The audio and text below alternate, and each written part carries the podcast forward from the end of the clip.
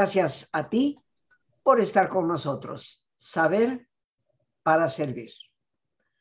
El día de hoy, queridos amigos, un tema muy relevante, un tema que tal vez para muchos pasa como poco importante, pero para muchos del tema y de conocerlo puede depender vida o grave enfermedad y muerte.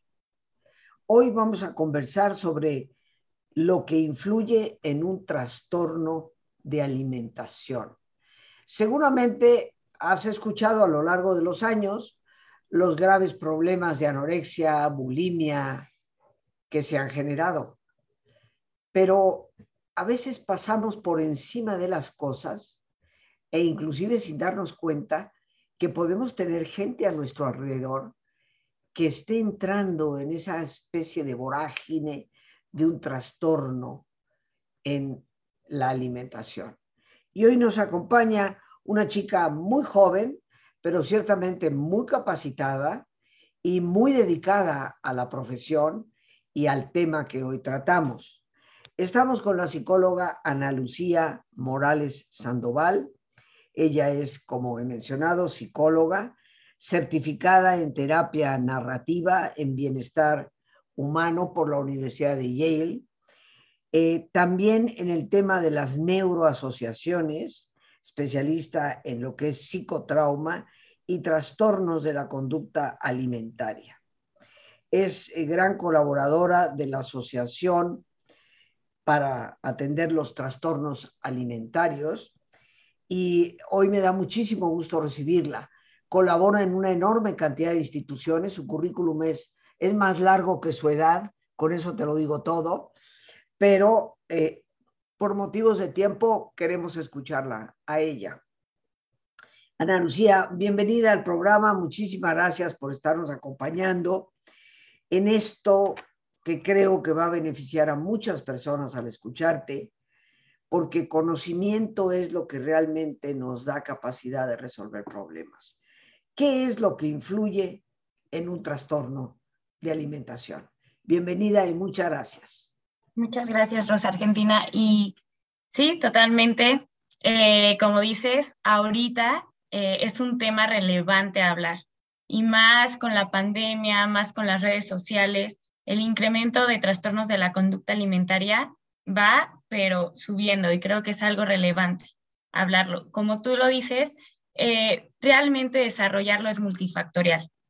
Entonces, eh, también gracias por invitarnos como parte de Fundación APTA, que trabajamos con trastornos de la conducta alimentaria. Eh, estamos justamente ahorita en esta parte de prevención, sobre todo prevención en las redes sociales. En la Fundación trabajamos como equipo multidisciplinario. Y si lo vemos en la parte social ahorita, eh, pues bueno, realmente existe una cultura de las dietas muy fuerte, muy poderosa, que eh, pues realmente habla hacia el tipo de cuerpo, la objetivización hacia el tipo de cuerpo.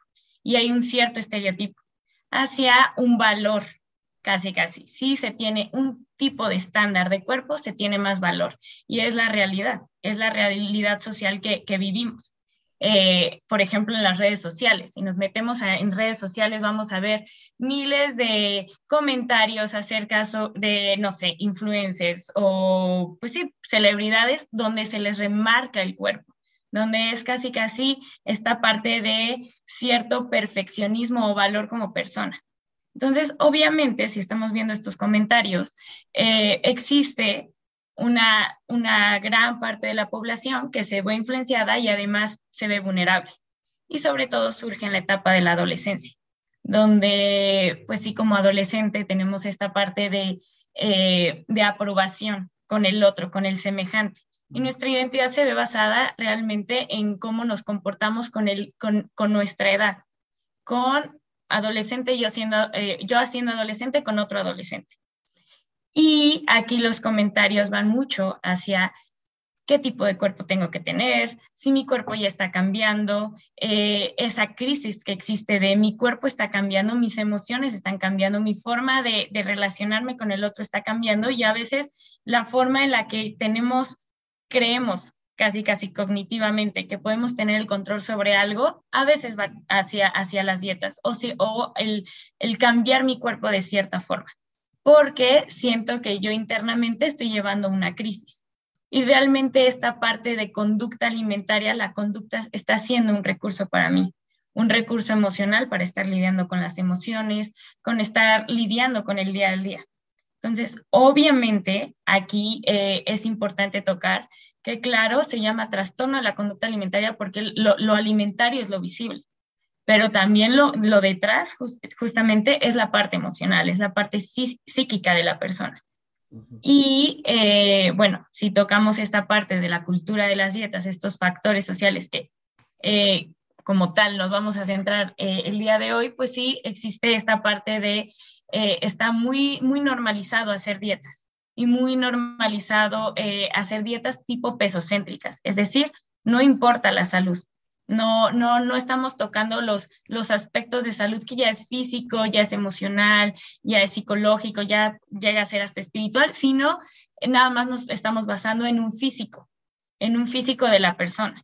Y eh, aquí es ampliar el panorama de existen profesionales de la salud que llevan este tipo de, normalización, de, decir, te voy a mandar una dieta que casi, casi en un mes vas a bajar 10 kilos.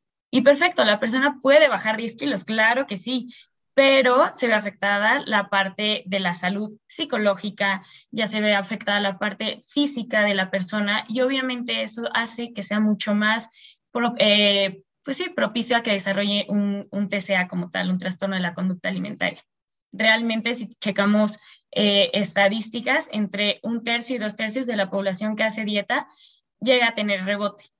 Y eh, también se ha visto que eh, las mujeres empiezan las dietas mucho más chiquitas, a partir de los nueve años, y los hombres a partir de los 15 años. Y esto es un foco rojísimo para desarrollar un trastorno de la conducta alimentaria. Por ejemplo, dentro de la fundación nos llega a haber mm, ya casos de niñas que están desarrollando un trastorno de la conducta alimentaria.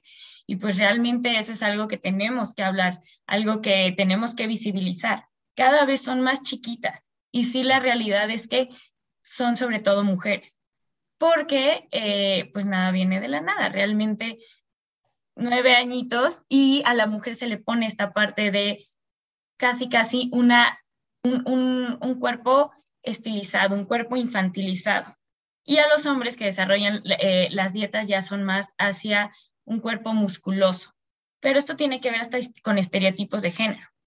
Entonces, obviamente por eso eh, es empezar a, cuestionar qué tipo de calidad de mensajes inconscientes nos están, enviando las redes sociales, como de nuevo digo, también la publicidad, todas estas cosas que realmente, si tocamos esto de nada viene de la nada, es porque es un comercio es, eh, la cultura de las dietas realmente es una parte de anestesia social y política fuertísima. Entonces, sí desarrollarlo viene justamente de estas cuestiones sociales que tienen un factor económico, que nadie habla de ello. O sea, por ejemplo, no sé si eh, lo has visto, Rosa, pero cuando tú después de, de, de Navidad enciendes la televisión todos los comerciales son de baja de peso, eh, empieza la dieta, ya tienes que, casi casi es, tienes que cambiar tu cuerpo. Y además juegan con un papel sumamente importante, que es, somos seres sociales y queremos ser parte de, casi casi parte de la manada. Entonces, si no, estás, si no eres parte de ella, estás excluida. Y así juega la cultura de las dietas, con esta idea de eh, tienes que tener un cierto cuerpo para tener un cierto valor. Y eso es lo peligroso ahorita. Eh, yo te quería preguntar, mira, obviamente este no es un tema de especialidad mía dentro de la rama psicológica. Mm. Eh, y bueno, como te decía yo, podría ser tu abuelita, ¿verdad? Entonces yo, yo vengo del DSM3 y del DSM4. Eh, sé que ahora tenemos ya, por supuesto, el DSM5, que amigos es el manual de diagnóstico que utilizan los psicólogos y los psiquiatras para poder encontrar las huellas que nos digan qué tipo de problema tiene el paciente. Pero durante muchísimos años los trastornos en la alimentación estaban dentro de la categoría de lo que se llama somatomorfos, como tú seguramente lo sabes, que implicaba el que la persona tiene una distorsión de, lo que es su propio cuerpo, ¿no? Entonces, eh, puede ser una jovencita que mida unos 65, unos 70 y está pesando 48 kilos, pero ella se ve frente al espejo y se sigue viendo gorda. Y, realmente tiene una distorsión en su forma de percatarse. Eh, eh, seguimos dentro de la psicología hablando de los trastornos de conducta alimentaria como parte de trastornos somatomorfos o se ha cambiado esa visión? Realmente ya es otra rama, por así decirlo, ya su parte de trastorno como tal, eh, pero sí tocas una parte sumamente importante, que es si hay una distorsión cognitiva, porque al empezar a desarrollar el trastorno de la conducta alimentaria, ya existe un, para empezar, un policía alimentario y también un policía emocional, un policía psicológico, que ya nada es suficiente. Es decir, de nuevo, se pone eh, como tal un objetivo, un objetivo inalcanzable.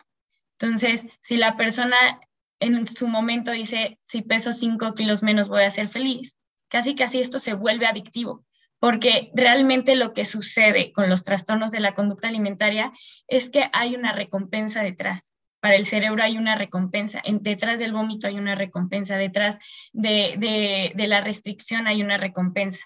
Entonces, obviamente esto o sea, libera a nivel químico en el cerebro sustancias como la oxitocina, como la serotonina, o sea, ya sustancias que químicamente podrían ser eh, adictivas, por así decirlo. Sí, y obviamente esto, pasa, esto hace que si la persona baja 5 kilos, no es suficiente ya. Realmente ya busca una cosa como, ya quiero más, y quiero más, y quiero más, y quiero más, y quiero más. Y ese recurso, obviamente, se va desgastando. Porque aquí algo que sí hay que tocar es que si lo vemos como recursos, todos tenemos a lo largo de nuestra vida recursos donde nos podemos apoyar emocionalmente y la alimentación es el primero que tenemos. Desde que nacemos, nacemos, mamá nos da pecho y es nuestra zona segura. Entonces, la alimentación es un recurso vital y lo que pasa es que si es nuestro único recurso, se va a desgastar y eso es el propósito de, tener un, tratamiento. Que obviamente sea, no sé, el, el ir hacia la alimentación, una forma de apapacho, pero que no sea el único, porque si no se va a desgastar que la forma de relacionarme con la comida no sea únicamente basado en este aspecto eh, de control, de, control emocional, sino empaparme de, de muchas otras cosas.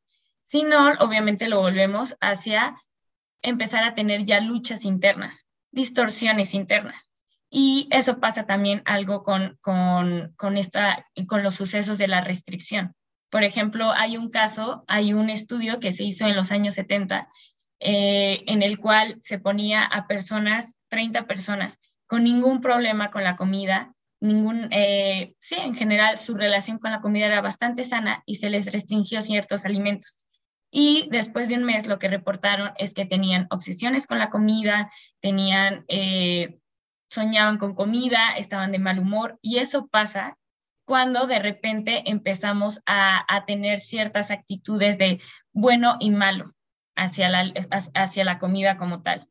Esto genera tener un policía alimentario que te dice, ¿sabes qué? Este tal comida me la puedo, me la puedo dar, pero si esta eh, me la como, ya pequé o ya me porté mal. Esos comentarios tan normalizados de hoy me voy a portar mal son peligrosísimos y los tenemos sumamente normalizados. El hecho de el lunes empiezo la dieta o tengo boda y entonces tengo que bajar de peso, no sabemos hacia dónde están llegando esos mensajes. Porque de nuevo, y más de nuevo, si estás, o sea, si eres una chiquita de 11 años que ves el ejemplo de que tienes que bajar de peso, tienes que ser delgado, tienes que, obviamente existe una gordofobia interna, se crea una gordofobia interna terrible. Y eso es lo que sucede, o sea, eso es lo que está pasando. Y lo que sucede con el ciclo que ahorita hablabas de la distorsión cognitiva es, cuando tenemos esta restricción, lo primero que pasa es que iniciamos esta famosa dieta. Y cuando hablo de dieta, es estas dietas pesocéntricas no llevadas por profesionales o profesionales que realmente, de nuevo, existe una gordofobia interna dentro del sistema de salud. Entonces, con este tipo de profesionales que te prohíben estos alimentos. No son, eh, no son accesibles el plazo que les pone, o sea, no, no es una meta objetiva. Y lo que pasa es que ya empiezas a, a discernir como de bueno y malo. Y ahí ya empieza a haber todo un conflicto interno emocional con el recurso de la comida, porque algo que te apapachaba desde que naciste y empieza a ser cuestionado como algo bueno o malo. Ya tienes una lucha interna.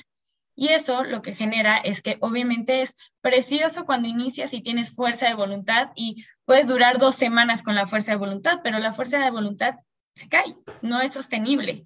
Entonces, lo que pasa es que rompes la famosa dieta y romper la famosa dieta genera culpa. Y esta culpa genera de nuevo empezar la dieta. Y así puedes llevar años de tu vida dentro de la, dentro de la dieta y dentro de la cultura de lunes empiezo, el lunes empiezo, ya bajé cinco kilos y ya en el espejo no me veo igual. Yo ya no estoy viendo la realidad realmente objetiva, sino ya la estoy viendo subjetiva basada en si me porté bien, probablemente la persona se vea ese día mucho mejor en el espejo que el día que se portó mal. Entonces, ahí ya está jugando esta parte eh, de la distorsión y también a nivel eh, nutricional. Obviamente el cuerpo va a intentar compensar. Entonces es muy normal y eso sucede también para quitar este tipo de culpas, porque algo que sí también hay que tocar es que como sociedad nos empujan a desarrollar un TCA, nos empujan a desarrollar el trastorno de la conducta alimentaria, pero cuando ya lo tenemos, existe mucha vergüenza y existe mucha culpa. Y existen comentarios de cómo puedes tener un TCA. Ah, estás enfermo. Y ya obviamente eso aparta a la persona. En lugar de, eh, de trabajarlo, en lugar de, no conviene. Realmente así lo pensamos, hasta en esta parte socioconstruida, no conviene eh, normalizar este, e, este, este problema. Porque, de nuevo, grandes empresas funcionan a través de ello. Funcionan a través de cambia tu cuerpo porque te puedo vender. Y además, si nos vamos hacia la parte de como mujer, eh, la anestesia social que se vive es realmente esta parte del cuerpo a lo, largo de, o sea, a lo largo de siglos, la forma de estandarizar un cuerpo como socialmente aceptado ha ido cambiando. Hace dos siglos, tener una talla grande era al contrario, como forma de decir, ¿sabes qué? Tengo un estatus social, tengo una, eh, vivo en un tipo de jerarquía y a los años 60 fue cuando inició toda esta cultura de la delgadez. Y obviamente hacia la mujer, y no viene de la nada, porque es la mujer toma un papel laboral. La, la, mujer toma un papel en donde ya no solo es ama de casa, sino también ya puede trabajar. Pero aquí es, ok, claro que puedes hacer eso, pero de repente inconscientemente te va a mandar estos mensajes de que también tienes que estar delgado, porque no es lo mismo simplemente ser mujer y eh, estar cuidando a tus hijos y también trabajar, a decir, estar cuidando a tus hijos y trabajar y tener que estar pensando en cuántas horas hiciste de gimnasio y estar pensando qué te estás comiendo y qué no estás comiendo. Entonces, obviamente, deja, es una forma de anestesia en el sentido de dejas de hacer agente, dejas de ser un ente donde tenga una voz, porque esa voz se está distrayendo hacia el peso, hacia el cuerpo. Entonces, si aquí empezamos a a ampliar el mapa de qué es desarrollar un trastorno de la conducta alimentaria, es desde esta parte de, si estás, si llevando una restricción, va a haber un policía alimentario y va a haber una distorsión cognitiva del cuerpo. En la parte física, realmente el cuerpo va a intentar compensar, el cuerpo va a estar en crisis. Entonces, obviamente, puedes pasar de anorexia a trastorno por atracón, o, por bulimia, porque el cuerpo intenta tener estos impulsos de, vitales, de decir, no estoy comiendo, tengo que darme un atracón, o tengo que, eh, tengo que compensar de alguna forma. También es desmitificar esto de la anorexia solo para personas delgadas. Hay personas con tallas grandes que viven anorexia, porque tienen una restricción severa, pero ya el metabolismo está tan, tan descompuesto, tan, o sea, pues sí, hay una descomposición en el metabolismo que pues hace que se estanque, pero realmente los trastornos de la conducta alimentaria no se, está, no, se ven por lo visible. No es algo que tú puedas, eh, o sea, por la observación decir esta persona lo está desarrollando o esta persona está mejorando, porque puede haber personas con un peso normal que estén viviendo esto que estén viviendo bulimia y nadie lo sabe. Entonces, esta parte, eh, eh, la parte nutricional, en la parte física, pues sí, hay una descompensación muy fuerte. El cuerpo siempre va a intentar compensar. Estas ideas de que se vive mucho y que se escucha mucho de las personas que lo están viviendo, de no tengo fuerza de voluntad, no estoy aguantando, tengo una impulsividad a comer, es porque realmente el cuerpo le está, le está pidiendo vida, o sea, le está pidiendo necesito comer y sobre todo en estos impulsos se van hacia los carbohidratos, hacia los hidratos de carbono, que es justamente el alimento prohibido, el que no, el, el, casi casi el macronutriente que más está rechazado. Entonces existe esta culpa. Y a nivel social está perfecto, porque puedes vivir en este ciclo, como el que hablamos, eternamente. Entonces, casi casi hay un control perfecto. Bueno, mira, vamos a tener que hacer una pausa para hacer nuestro ejercicio de relajación, la tradición medular de este programa y después retomamos. Pero una pregunta te quisiera hacer para después del ejercicio. Eh, ¿Hasta dónde el entorno familiar sistémico, podríamos decir desde la psicología, va a influir en este tipo de trastornos? ¿no? Pero dejamos la respuesta para después del ejercicio, ¿te parece? Claro que sí. Claro que sí. Muy bien amigos, pues nos disponemos a relajarnos, así que les pido como siempre que nos pongamos cómodos y si te es posible hacer el alto completo, el alto total, pues qué mejor que cerrar tus ojos. Y en una posición cómoda, con tus ojos cerrados, toma conciencia de tu respiración, el entrar y el salir del aire en tu cuerpo. Imagina cómo al inhalar, así como llevas oxígeno a todas tus células, inhalas también serenidad para tu mente.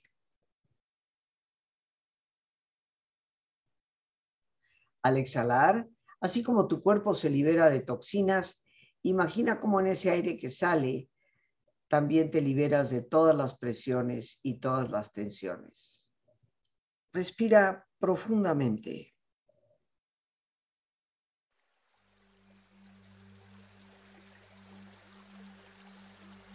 Y relaja tu cuero cabelludo. todos los músculos que cubren tu cabeza.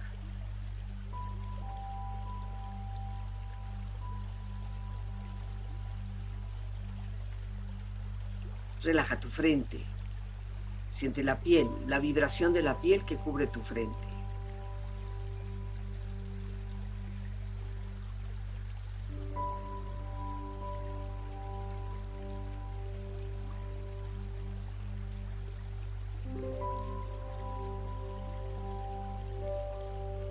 Relaja tus párpados, los tejidos que rodean tus ojos.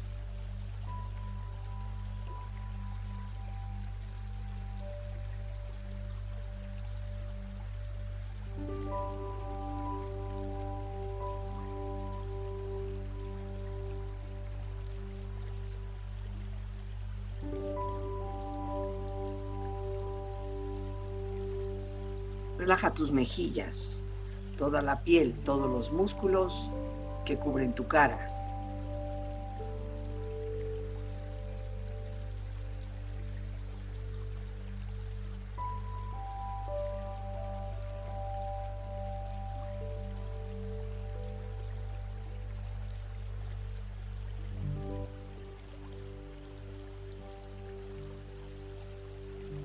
Relaja tu cuello y tu garganta.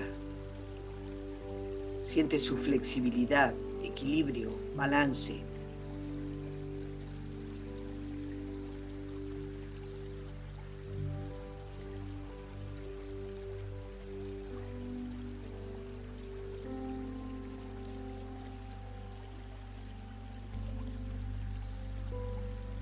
Relaja tus hombros, brazos y manos, así como tu espalda. Siente una agradable sensación que relaja todos los músculos en estas partes de tu cuerpo.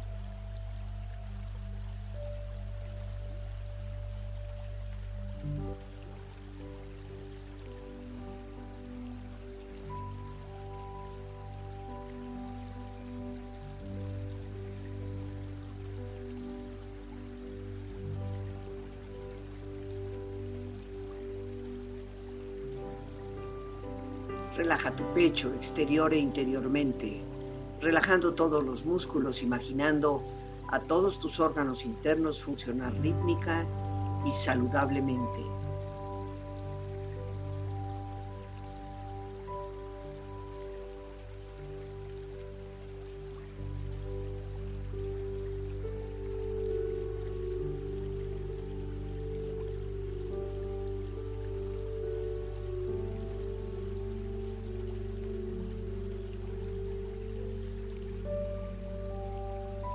Tu abdomen, exterior e interiormente, relajando todos los músculos, imaginando a todos tus órganos internos funcionar rítmica y saludablemente.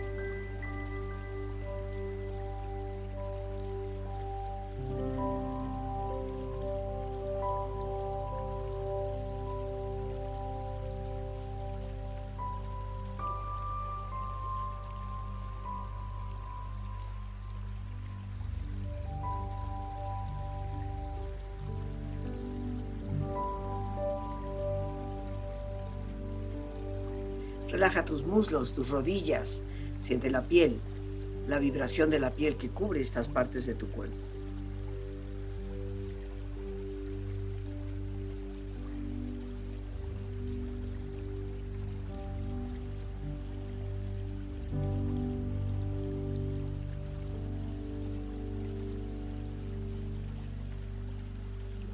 Relaja tus pantorrillas y tus pies.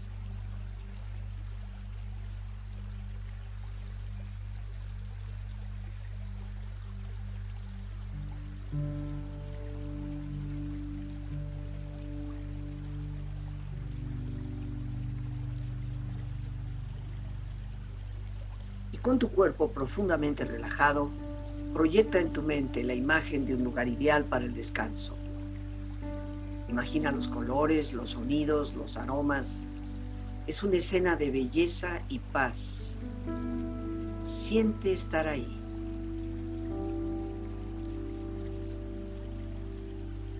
Con tu cuerpo relajado y tu mente serena, reflexiona. Te has criticado a ti mismo por mucho tiempo. Trata de aceptarte totalmente y observa lo que sucede. La mente tiene una gran influencia sobre el cuerpo. Las enfermedades a menudo tienen su origen ahí.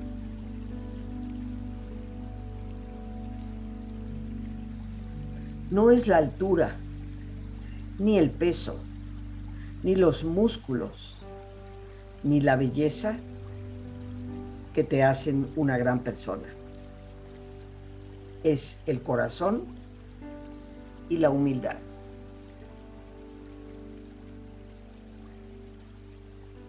Respira profundamente. Relájate bien.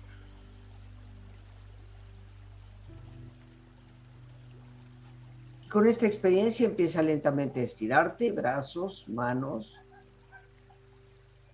piernas y pies, moviendo tu cuello, bostezando si lo deseas, haciendo que tu cuerpo retome su nivel de actividad habitual hasta muy lentamente abrir tus ojos.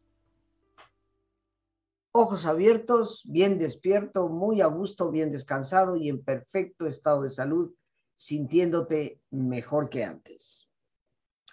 Regresamos con nuestra invitada, la psicóloga Ana Lucía Morales Sandoval, hoy que estamos hablando sobre lo que influye en un trastorno de alimentación.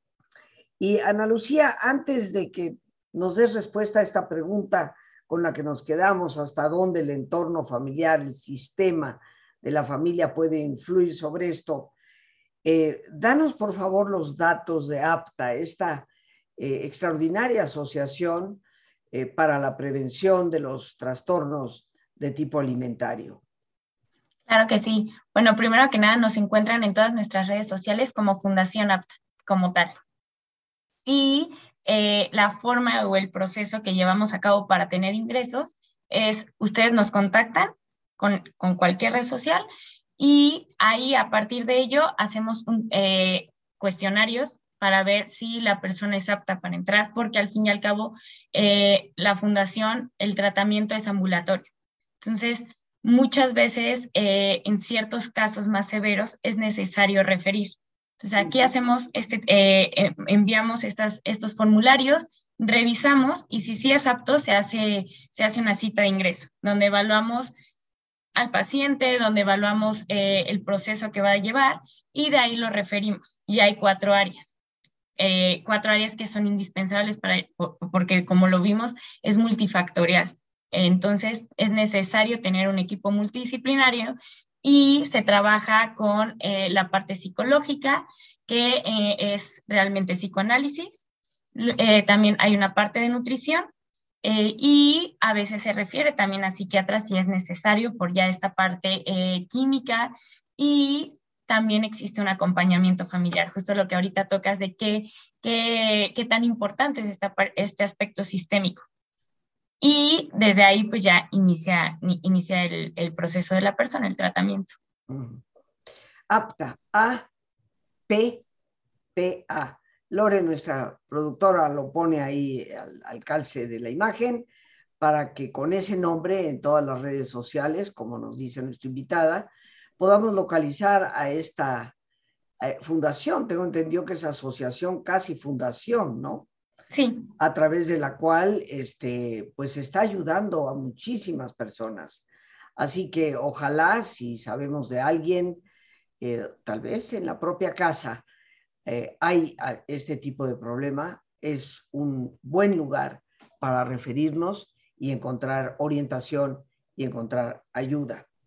Nos has hablado de, muchos factores, como de entrada nos dijiste, es un problema multifactorial, pero en los minutos que aún nos, nos quedan, eh, bueno, el problema emocional, sabemos que la ansiedad puede ser originaria de muchos de estos trastornos, eh, esta cultura de las dietas en, las, en la que vivimos inmersos todos, y a veces con personas que diría yo de poca ética, porque tú hablaste de algo sin, sin decirlo por su nombre, pero hablando de que la dieta debe de ser balanceada, de que no hay tal cosa como alimentos prohibidos, hay cosas que deben de, tomarse en una ingesta pequeña y hay cosas que tienen más amplitud pero no hay nada propiamente prohibido en su totalidad.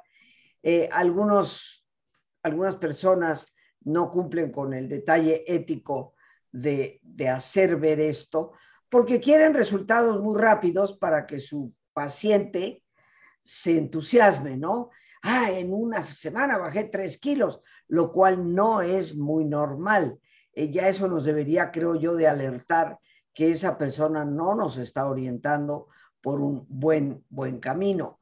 Entonces, esta cultura de las dietas nos afecta, la presión social terrible en las jovencitas del, día de hoy, ¿no? Eh, yo no me la puedo ni siquiera imaginar. El rechazo porque la persona tiene un poco más de kilos, porque ninguna personita de 8, 9 o 10 años eh, tiene todavía, al menos que haya empezado desde los 5 o 6, un problema grave de obesidad, tiene sobrepeso. Eh, sin embargo, por esos 3, 5 kilos de exceso que tenga, ya se le discrimina de una manera eh, pues, pues muy dolorosa, diría yo, para la persona. Eh, pero más allá de estos multifactores que tú nos has dado, la distorsión cognitiva, la persona ya no se ve en el espejo como realmente es, hasta dónde el sistema la familia juega un papel. Ana Lucía. Aquí justamente es esta parte de qué comentarios se le pone de nuevo hacia el cuerpo, qué, qué ejemplos estoy viendo. Y aquí realmente es también quitar culpas, empezar a ver, a empezar a aceptar cómo es la realidad, sin que, casi casi sin querer cambiarla desde está bien o está mal, sino empezar a cuestionarla. Aquí lo que sucede es que tenemos todos estos mensajes sin cuestionar. Y también existe mucho, mucha culpa en los familiares que a veces tienen eh, a, una persona que está viviendo esto. Y eh, también aquí es empezar a ampliar la idea de que somos víctimas de víctimas. Sí, claro que sí. El ejemplo, si, si yo vi a mamá haciendo dieta y ponía, y porque esa era la parte de que mamá también vivió, pues tal vez lo, estoy viendo yo como hijo y también lo voy a normalizar y también lo voy a empezar a, o sea, el ambiente que se está viviendo en casa también a veces propicia. Sin embargo, hay casos que no, o sea, aquí hay que, aquí de nuevo hay que eh, enfatizar esta parte multifactorial. hay personas mucho más vulnerables a desarrollarlo porque existe cierta crisis en la vida y a veces esa crisis puede ser, de nuevo, la etapa adolescencia o eh, la pandemia o el cambio de trabajo, pueden ser crisis que a nivel cognitivo la persona no, no, no ve qué recursos puede tener y se puede ir hacia la alimentación. También esta parte de, eh, sin querer hice una dieta, porque me mandaron una dieta restrictiva, me dijeron que estaba bien y de repente empecé a desarrollar la conducta como tal y no sé casi casi eh, cómo vino, simplemente fue tal cual el cuerpo y cambiaron mis pensamientos o a veces sí puede ser esta parte sistémica de decir, yo vi constantemente a mi familia, a mis amigos hablar de esto, yo vi que era necesario en el, en, en el área donde me muevo, en la comunidad donde me muevo, tener cierta forma de, de tener un cuerpo, de verme, que, ok, me hizo adentrarme a eso. Eh, pero aquí de nuevo es ampliar la idea de que sí, la parte sistémica importa, la parte social, a veces no solo cae dentro de la familia, eh, también hay mucha, muchos mitos o muchas ideas de que es culpa de la mamá porque, o es culpa de, hay hasta teorías. Y aquí también es, afecta a un familiar decir, tú fuiste la culpable de que una persona esté viviendo esto. No, aquí no es, aquí ya no es empezar a, a echar culpas, es empezar a ver que existe un problema y que ese problema tiene soluciones, pero ¿qué soluciones son las que hemos intentado antes? ¿Cuáles son las soluciones fallidas de decir, eh, bueno, si, si no te sirvió esta dieta, te sirve esta, o si no te sirvió, ¿cuáles son los mensajes que estoy entendiendo? ¿Cuáles son eh, los mensajes que estoy recibiendo en mi vida? ¿Hasta qué cuentas sigo en, redes sociales? ¿Me nutren? ¿No me nutren? ¿Qué amigos estoy teniendo? ¿Qué comentarios en la familia estoy teniendo? Y también empezar a, a, a ver que no, no tenemos derecho a opinar sobre los cuerpos. Como familiares, por ejemplo, en esta parte sistémica, no es normal hablar sobre el cuerpo de estos comentarios tan normalizados de ya bajaste de peso, qué bien te ves. No sabemos si esa persona está bajando de peso porque está enferma eh, de salud física, porque está desarrollando un TCA. No sabemos nada de esa persona, pero ya la estamos evaluando según el físico. Entonces, aquí en esta parte sistémica sí es abrir este panorama de no tenemos derecho a opinar. Y también si, si tenemos esta, esta pulsión de opinar sobre el cuerpo de los demás, es porque nosotros tenemos un trabajo interno que, que, que, que, que, observar. Porque, pues, simplemente, este, como de nuevo, comunicamos lo que también traemos dentro, lo que queremos plasmar en esta realidad. Entonces, si tenemos estas necesidades de comentar o de discriminar o de decir es que eh, no estás sano si eres de cierta talla, que el trabajo vaya para uno. Y sí decir, cuidado con los mensajes. Esto es algo que se tiene que, que trabajar con orientación, porque sí, habrá quienes realmente podamos necesitar una dieta y buscar una persona profesional que nos oriente cómo podemos perder ese exceso que va a afectar nuestra salud si no lo cuidamos. Eh, en los trastornos de conducta alimentaria, pues hablamos también de esas personas que en el fondo no necesitarían hacer esa dieta y sin embargo su percepción, eh, esa distorsión cognitiva, el ambiente ansioso en el que pueden estar viviendo, las está impulsando a hacer eh, dietas, que es lo último que necesitarían hacer, ¿no?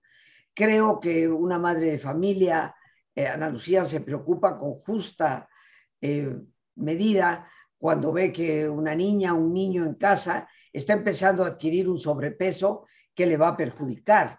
Y, obviamente tendrá que orientarle y opinar. Creo que se vale definitivamente, pero tenemos que tener cuidado porque en ocasiones lo que estamos es generando una imagen para ese niño o niña que le va a deformar, no le va a formar en una buena alimentación, sino que le va a deformar la percepción que tiene de sí mismo. APTA creo que es una estupenda opción para que las personas busquen eh, orientación adecuada, acertada y, efectiva. Eh, yo te quiero dar las gracias porque el tiempo se nos ha terminado. Te quiero dar las gracias por tu participación en el programa. Ojalá que pronto regreses. Un saludo a todas las personas en APTA, a las que tengo el gusto de, de conocer y muchas, muchas felicidades por este trabajo que estás realizando. Muchas gracias y al contrario, eh, gracias por tenernos en el programa. También eh, hablar de que la fundación trabaja en el sentido de que sabemos que eh, el tratamiento es costoso. Entonces, aquí lo que intentamos con la fundación es que todos puedan tener un tratamiento, que sea accesible a, todos los precios, a todas las, a, las personas. Entonces, esa es la misión de APTA como tal. Muy bien. Que también sea accesible el tratamiento. Pues yo les felicito por ese esfuerzo que ayudará enormemente a muchísimas personas. Y bueno, amigos, pues nos tenemos que despedir. Las gracias a Dios por este espacio que nos permite compartir. A nuestra invitada, la psicóloga Ana Lucía Morales Sandoval. Gracias a nuestra productora Lorena Sánchez y a ti, el más importante de todos, una vez más, gracias. Muchísimas gracias por tu paciencia al escucharme y por ayudarme siempre a crecer contigo. Que Dios te bendiga.